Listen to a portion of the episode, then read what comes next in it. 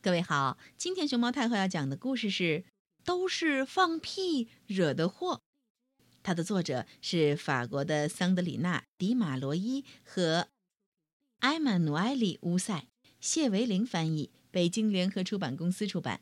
关注微信公众号和荔枝电台“熊猫太后摆故事”，都可以收听到熊猫太后讲的故事。今年。极地的冰融化的比以往都要快。野狼被困在了一块浮冰上，一沉一浮的往海中央飘去。驯鹿在去草原的路上，呜，差一点就淹死了。北极熊准备把白色的大衣换掉，因为现在地面不再雪白，很容易暴露行踪。在地球的另一边。动物们也忧心忡忡。天空不再下雨，草地逐渐消失，袋鼠必须跳得更高，才能获得稀少的食物。澳洲野犬快抓狂了，因为它身上竟然出现了棕色的斑点。巨蜥也忍受不了强烈的阳光，它不得不在外出时撑起一把太阳伞。全球各地都发出了相同的抱怨。太阳的光线越来越强烈了，我们真的快要喘不过气儿来了。雨下的也不够多。为了找出大气层异常的原因，动物界召开了一次国际会议。法国驴子协会、匈牙利鸟类协会、印度孔雀协会、芬兰鸟类协会。英国野狼协会、大西洋鱼类协会、法国母鸡协会、中国熊猫协会、西班牙乳牛协会、法国母鸡协会、德国猪群协会、俄罗斯乳牛协会和法国野鸭协会都参加了这场会议。动物们高举着抗议的示威牌走进了会场，结果。整场会议一片混乱，动物代表七嘴八舌地发表意见，有的嗷大声叫，有的嗯小声吼，有的呼呼噜叫，有的哞哞哞哞哞喊，有的咩叫，有的嗷嗷啼，有的嘎嘎嘎嘎哒叫，有的呜呜吠，有的呜呜叫，有的咕咕吵。大家唯一同意的一件事情是。必须先找出问题，才能解决它。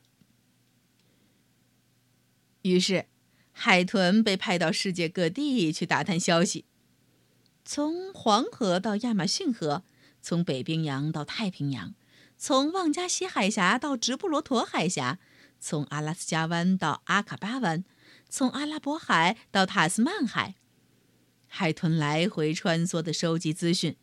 后来，动物们一一分析，结果发现一个意想不到的事实：地球发烧了。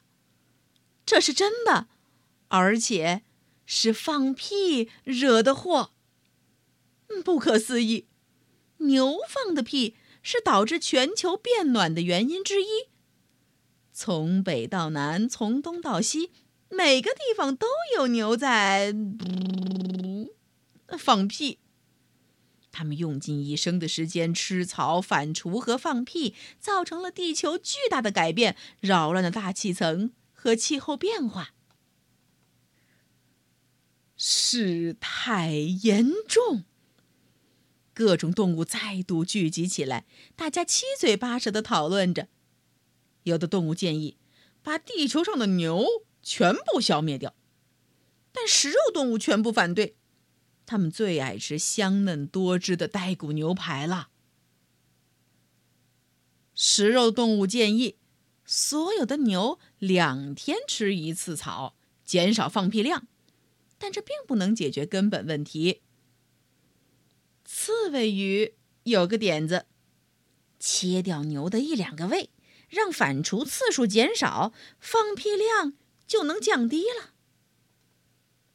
如果请牛改变饮食习惯呢？